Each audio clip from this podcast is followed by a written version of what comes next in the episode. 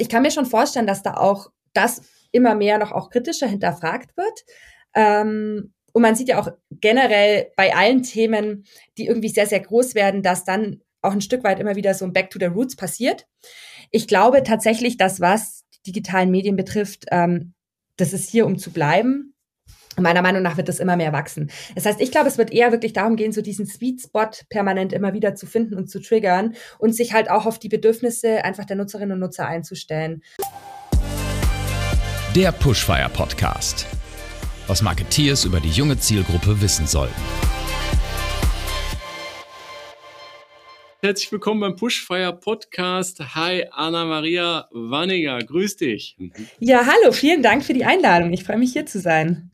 Sehr gerne. Anna, äh, du bist Geschäftsführerin bei Lavu. Lass uns direkt einsteigen. Erzähl mal, was ist eigentlich Lavu?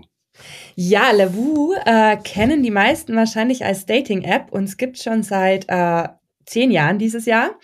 Äh, ursprünglich tatsächlich ganz herkömmliche Dating-App, bekannt vor allem für den Live-Radar. Das heißt, wir haben ein sehr cooles Feature, wo die User sehen können, wer bewegt sich denn in meiner Umgebung und äh, dementsprechend wirklich Leute auch zu matchen und zu liken, mit denen man die Chance auf ein äh, Date innerhalb kürzester Zeit hätte, weil die sich halt wirklich im Umfeld befinden sind dann 2017 Teil der Meet Group geworden und haben 2018 unser Live-Video-Feature eingeführt, äh, was inzwischen tatsächlich genauso groß wie der Dating-Bereich der App ist. Äh, hatten dann letztes Jahr die Herausforderung, zwei Bereiche zu haben, die sehr, sehr gut funktionieren, die aber noch nicht wirklich eine Brücke zueinander hatten. Und haben uns jetzt dann auch im Zuge von Corona dazu entschieden, in Richtung wirklich Live-Dating zu gehen, also ein virtuelles Pre-Date vor dem richtigen Date. Verschiedene äh, Vorteile natürlich, ne? Also A hat man natürlich einen unglaublichen Sicherheitsfaktor. Du triffst die Person erstmal in einem virtuellen Rahmen. Und B versprechen wir uns davon tatsächlich auch die Frustration und die Dating-App-Müdigkeit so ein bisschen zu tackeln. Denn wer kennt's nicht? Äh, oft schlafen Gespräche einfach ein oder wenn du die Person dann mal triffst, sieht die einfach anders aus als auf den Fotos oder die Chemie passt einfach nicht. Genau, und da ist so ein bisschen unser Approach, ähm, in diese Richtung nochmal vermehrt zu gehen und tatsächlich die App für Live-Dates zu werden. Okay, cool. Ja, danke schön. Jetzt hast du eigentlich schon auch meine Folgefrage mit der Differenzierung zu Mitbewerbern äh, direkt mitbeantwortet. Aber das hilft natürlich, wenn du Lavu mal in, in Zahlen, Daten, Fakten runterbrichst. Also von welcher Scale sprechen wir da bei euch? Ja, also prinzipiell sind unsere Nutzerinnen und Nutzer im Durchschnitt zwischen 18 und 35. Ähm, wir, ja, um ein bisschen auf die Zahlen, vielleicht auch speziell im letzten Jahr einzugehen, Natürlich hat die Corona-Pandemie spezifisch im Live-Bereich nochmal extrem zu einem Boost geführt. Also wenn wir uns jetzt da in Deutschland spezifisch die Zahlen zwischen März und November angucken, hatten wir über 1,8 Millionen äh, Next Date Game, äh, Next Date Games. Und die führten zu über 420.000 äh, Next Date äh, Matches. Das ist ein Feature, das haben wir quasi letztes Jahr im Zuge der Pandemie dann relativ schnell eingeführt, was wirklich so ein, wie so ein, ja, äh, Speed Date Feature ist, das im Live-Bereich äh, stattfindet und haben auch gesehen, dass tatsächlich die äh, ja über zwei Millionen Live-Video ähm, äh, pro Tag gruppenweit, also wenn man sich jetzt alle TMG-Apps äh, anguckt, Streams angeschaut und äh, ja, oder selber gestreamt haben, was 2018, 2019 noch bei 850.000 lag. Also du siehst schon, das ist nochmal extrem gewachsen jetzt im letzten Jahr. Mhm. Ja. Interessant. Wenn ihr ähm, so, so ein Stück weit, ich sag mal, Deutschland vergleicht als Markt mit, also Lavu ist ja international unterwegs als App, ähm, mit den anderen Märkten, ist das jetzt ein national exklusives Feature oder sind wir da in irgendeiner Form Vorreiter oder ist das tatsächlich so, dass ihr sagt, ihr breitet das flächendeckend aus? Wir breiten das flächendeckend aus. Also natürlich hat Lavu äh, immer schon sehr, sehr eine sehr hohe Bekanntheit in äh, den Dachländern. Also gerade in Deutschland sind wir nach Downloads die äh, erfolgreichste Dating-App und auch in den Friedensländern, also Frankreich, Italien, Spanien, unter den Top 3. Das heißt, das sind wirklich unsere Kernmärkte. Ähm, allerdings überall, wo Levu verfügbar ist, sind auch diese Features verfügbar. Also wir äh, grenzen das tatsächlich nicht jetzt nur für, den, für die deutschen User ein, sondern wollen das natürlich unseren Usern weltweit auch zur Verfügung stellen. Du hast eben schon ähm, ja, ein bisschen was zu dem, zu dem Thema Live-Dating, ich nenne es jetzt mal auch so ein bisschen hypothetisch, Live-Streaming in gewisser Art und Weise. Gibt es verwandte Mechaniken mit den großen anderen Streaming-Plattformen? Andere Dinge macht ihr wahrscheinlich auch anders und individuell. Gib mal ein Beispiel aus der Praxis. Wie kann man sich ähm, ja so eine Art Live-Date vorstellen bei euch? Genau, also tatsächlich sind da der Fantasie keine Grenzen gesetzt. Also du triffst, du, du matchst eine Person, du fängst an zu schreiben und du kannst dich für so ein Live-Date verabreden. Das kannst du entweder One-and-One haben, also dass man wirklich zu zweit ist, oder dass dir auch andere Leute zugucken, dann wäre es tatsächlich ein Stream. Ähm, gibt alles. Ne? Wir haben Leute, die kochen zusammen, wir haben Leute, die quatschen einfach nur. Also da ist wirklich wie bei einem ersten Date, kann man da tatsächlich alles machen. Äh, gemeinsam Film gucken, gerade jetzt natürlich auch in Corona-Zeiten super, super spannendes Thema. Kombiniert mit dem Fakt, dass es einfach super äh, gamifiziert ist. Ne? Du hast die Zuschauer, du hast theoretisch virtuelle Geschenke, du kannst dir Herzen schicken. Das heißt, all diese verschiedenen Faktoren kommen da dann zusammen. Darüber hinaus muss man natürlich sagen, äh, Streaming-Dienstleister hast du an Content alles wie im Fernsehen sozusagen. Ne? Also du hast Leute, die machen Shows, es gibt Dating-Shows, es gibt aber auch Shows, äh, wo es einfach darum geht, wild äh, irgendwelche Gummientengeschenke zu sammeln zum Beispiel. ähm, bis hin zu viele Musiker, die wirklich die Streaming-Zeit nutzen, um sich auf Gigs vorzubereiten oder einfach ihre tägliche Trainingszeit in dem Stream verbringen und äh, währenddessen mit ihren Communities interagieren und so auch Geld verdienen. Ähm, und äh, auch Maler. Also es ist wirklich alles eine komplette Range von Content geboten und ja, wie im Fernsehen, Angebot und Nachfrage an der Stelle, gell? Absolut nachvollziehbar. Ich äh, habe auch schon die ersten prominenten Beispiele aus den Fachmedien äh, von eurer Plattform schon gesehen gehabt. Äh, den Bildhauer oder Maler, glaube ich, war es. Äh, ja, genau. Da ist er sehr bekannt geworden dadurch bei euch auf der Plattform. Äh, Im Prinzip, um das mal so zu übersetzen, gibt es ja dann im Prinzip sozusagen zwei Formen von, von Live. Einmal die One-to-One-Dating-Situation äh, und einmal sozusagen der Public-Teil, dass man wirklich in eine Streaming-Atmosphäre reinkommt, wo ein One-to-Many, ähm, äh, eine One-to-Many-Gesprächsatmosphäre entsteht. Ist das so korrekt?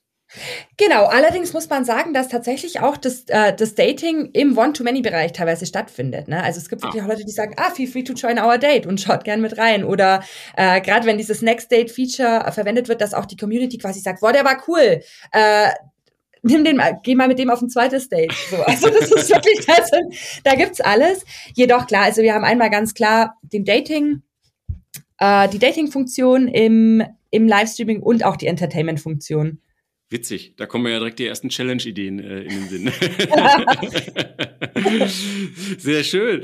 Ähm, äh, interessantes Thema. Wenn du jetzt so ein bisschen das übersetzt, ähm, gibt es da auch die Möglichkeit für Werbetreibende, sich in irgendeiner Form in diese Live-Mechanik zu integrieren? In der Live-Mechanik bisher so noch nicht. Also mhm. was man bei uns, äh, wir haben die Werbeformate bisher ausschließlich im, im Dating-Bereich der App, äh, vor allem im Match-Game. Äh, genau, dort erreichen wir einfach eine sehr, sehr hohe Brand Awareness. Allerdings sind da natürlich äh, auch in Zukunft Dinge gedacht. Ne? Also der Live-Bereich, es wird eine unglaubliche Reichweite generiert, die natürlich dann auch für Werbetreibende sehr interessant ist. Bisher, wie gesagt, was wir machen ist, äh, wir bieten an, zum Beispiel wirklich zum Beispiel ein Gift zu sponsoren. Also du hast in der Live-Sektion äh, virtuelle Geschenke. Da gibt es die Möglichkeit als Marke zum Beispiel zu sagen, hey, äh, wir, wir machen einen Contest über, in der Live-Sektion gibt es Contests, wo quasi die Streamer eine gewiss, ein gewisses Geschenk über einen Zeitraum sammeln und der, der die mhm. meisten gesammelt hat, bekommt einen Preis. Und da kann man als Marke, und das bieten wir tatsächlich heute schon an, sagen, hey, ähm, es wird ein Geschenk kreiert, das mit unserer Marke in Verbindung gebracht wird und dementsprechend ähm, die Awareness für diese Marke zu steigern. Mhm. Genau. Uh, next cool things to come. Also da sind die Kollegen dran, zu gucken, wie wir auch uh, tatsächlich noch mehr in der Live-Sektion in diese Richtung machen können. Spannend, ist ja auch ein äh, Wachstumsmarkt ähm, und äh, für viele äh, Betreiber einer App oder auch an Website ist ja dann noch immer die, die entscheidende Frage nach dem passenden Momentum, wann switcht man dann eben halt um auch auf die Werbemonetarisierung. Aber das ist ja nicht das, das einzige Angebot oder die einzige äh, Content-Rubrik, die ihr anbietet. Man kann sich ja auch äh, werblich in anderen Bereichen positionieren. Welche Möglichkeiten bietet ihr da noch bei euch an? Genau, also wie gerade gesagt haben wir das äh, Fullscreen äh, Interstitial, das ist im zentralen Bereich der App im Match Game und erreicht tatsächlich eine sehr, sehr hohe Brand Awareness. Dann haben wir äh, Medium Rectangle, das ist so ein, tatsächlich der Klassiker unter den Bannern, der sowohl im Profil als auch in der Bildergalerie angezeigt wird. Äh, dem Bottom Banner, also das musst du dir vorstellen, wenn du quasi diese äh, Matchkarte hast, sieht man das darunter. Und ist in nahezu allen Bereichen der App wird das angezeigt und äh, den Native Feed. Also das ist ein Format, das tatsächlich in die, in die User Feeds eingebunden ist. Mhm. Und ähm, wenn wir uns so ein bisschen thematisch auf das Thema, äh, so ein bisschen das Thema Liebe eingrenzen, da kann man ja unfassbar viel mitmachen. Ist ja eigentlich auch ein sehr dankbares, äh, sehr dankbarer Überbegriff, ähm, den Marken für sich nutzen können. Und damit meine ich nicht nur irgendwie die typische Valentinstagskampagne, sondern das kannst du ja äh, viel, viel breiter ja auch ausspielen. Ähm, welche Brands sind typischerweise bei euch auf der Plattform werblich unterwegs?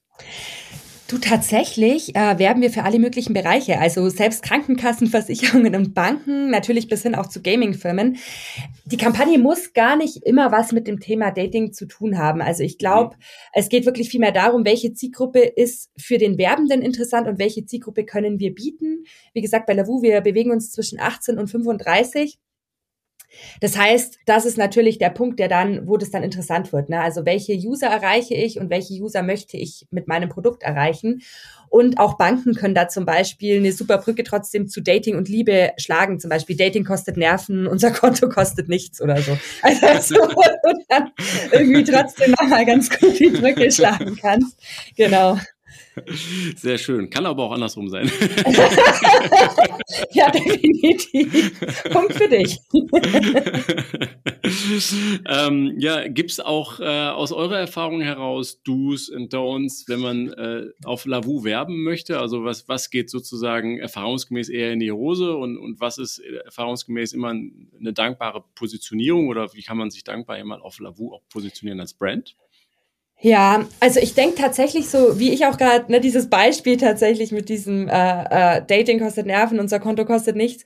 Ich glaube, das sind so Sachen, wenn du, das haben wir auch in Studien gesehen, dieses, dieses lustig lockere, die, die Nutzer auch mal von einem, von einem anderen Angle irgendwie ähm, zu erwischen. Sowas funktioniert super. Ähm, und Creations können auch gerne mal provozieren, das erhöht einfach die Aufmerksamkeit. Was tatsächlich ein Don't ist, ist viel zu lange Videos, denn die User klicken es weg. Also die haben keine Lust, sich da jetzt mega lang irgendwas anzugucken, denn am Ende sind die in der App und haben ja einen Grund, wieso die in der App sind.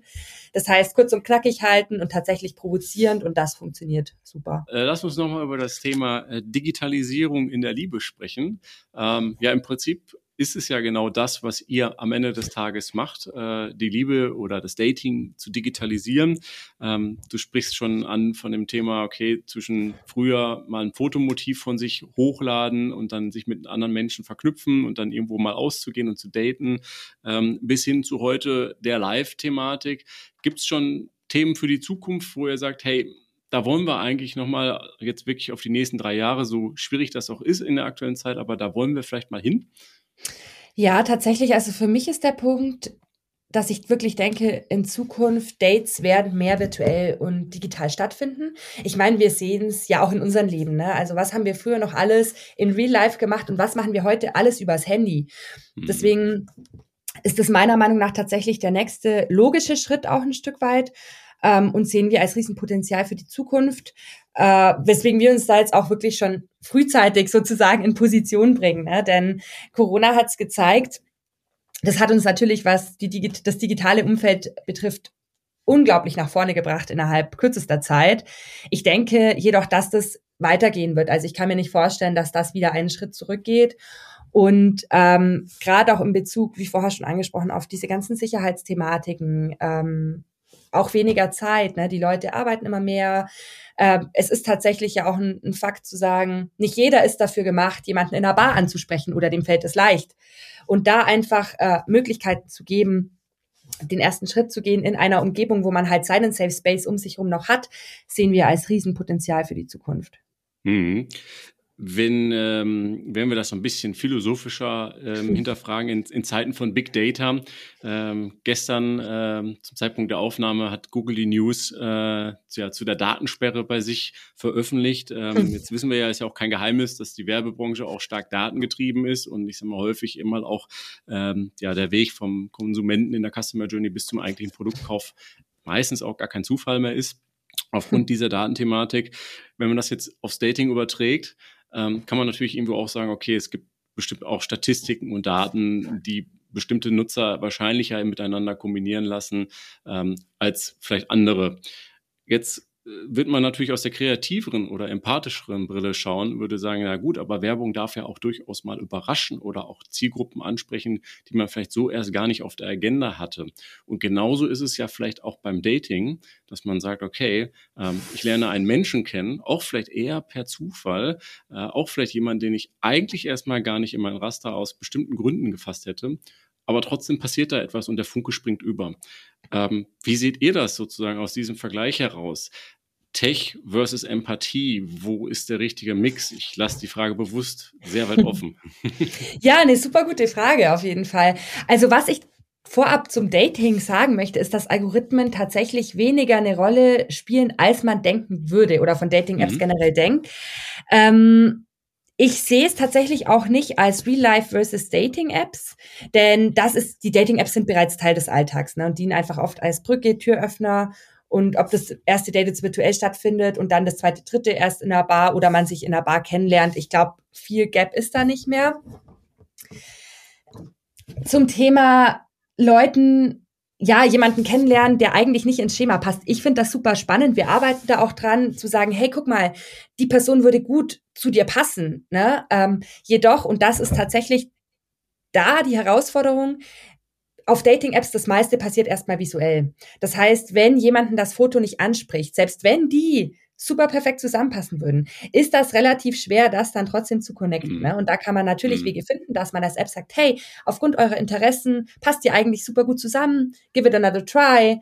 Ähm, jedoch weißt du selber, also man geht, die Menschen gehen oder die Nutzerinnen und Nutzer gehen mit äh, ihrer Idealvorstellung des Aussehens rein und dadurch, dass da einfach ja noch nichts anderes da ist als, als dieses Bild, ist das natürlich sehr, sehr schwierig. Wenn wir nochmal eine kleine Zeitreise machen in, in, meine Generation der vielleicht schon etwas älteren Millennials, darf ich das sagen, ja, ähm, sind wir natürlich früher auch äh, um die Häuser gezogen, ähm, um das andere Geschlecht zu umgarnen, ähm, in, in der Nacht, im Nachtclub, in der Diskothek, an der Bar, ja. Äh, und momentan fallen diese Touchpoints natürlich weg und die Fragestellung ist natürlich auch, wie wird das perspektivisch sich entwickeln? Das werden wir sicherlich herausfinden in den nächsten Monaten und Jahren. Aber wenn man sich jetzt nochmal aus diesem Kontext heraus die Relevanz ähm, von der Dating-Industrie oder Landschaft anschaut. Wie würdest du das beurteilen? Ist es ein Thema, ähm, was durchaus, ich sag mal, auch perspektivisch mehr hybrider wird? Kann man das hm. so sagen? Also man spricht ja bei Events häufig davon. Ist das übersetzbar auf eurem Bereich? Weil auch wenn es jetzt kein klassisches Event ist, aber man trifft sich vielleicht auf einem Event oder in einer Location und dieser Zugang ist ja derzeit erschwert worden. Wie schätzt du das ein in der Zukunft? Ich denke auf jeden Fall. Also das Thema ist, wie vorhin schon gesagt, es passiert ja alles immer mehr und mehr im digitalen Rahmen. Ähm, wir kommunizieren. Das ist, erinnerst du dich noch an früher, als wir Kinder waren? Es wurde an der Tür geklingelt, hey, kann die Anna rauskommen?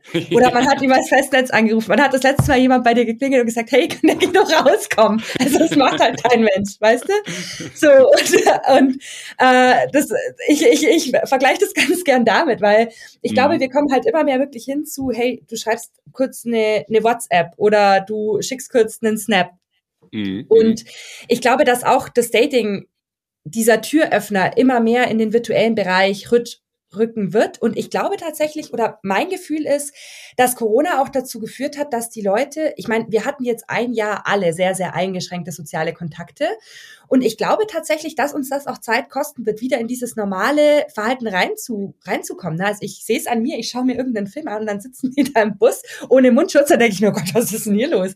Also ich glaube, es ist wirklich dieses, weißt du, so wieder in dieses Soziale wirklich reinzukommen und dieses, ja, wirklich in große Clubs gehen. Also wer weiß, A, wie lange es dauern wird und B, ich glaube tatsächlich auch, dass ähm, ja, dass da wirklich viel sich verschieben wird, auch in Zukunft.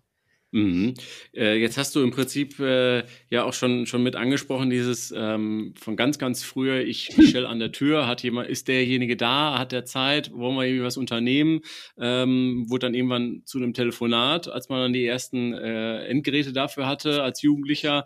Und äh, heute wird's immer genauso übersetzt über, über die diversen Kommunikationsplattformen. Und davon gibt's ja jetzt ja auch immer mehr. Äh, und man hat das Gefühl, äh, insbesondere jetzt im seit dem letzten Jahr kommt man fast schon gar nicht mehr hinterher, den neuen Trends zu folgen. Ähm, Gibt es da oder kann man davon ausgehen, dass es da irgendwann auch eine, eine Form der Sättigung geben wird in der Zielgruppe? Spannende Frage. Ich glaube, mit jeglichem Produkt, man hat immer die Herausforderung, sich permanent weiter zu entwickeln und neu zu erfinden, auch ein Stück weit. Und ich glaube, mit Social Media ist das Thema, das sieht man jetzt ja auch, ne? Also Social Media Detox. Also super viele meiner Freunde, die dann halt im Sommer mal sagen, okay, und jetzt melde ich mich einen Monat von Instagram ab. Ich mache jetzt Detox.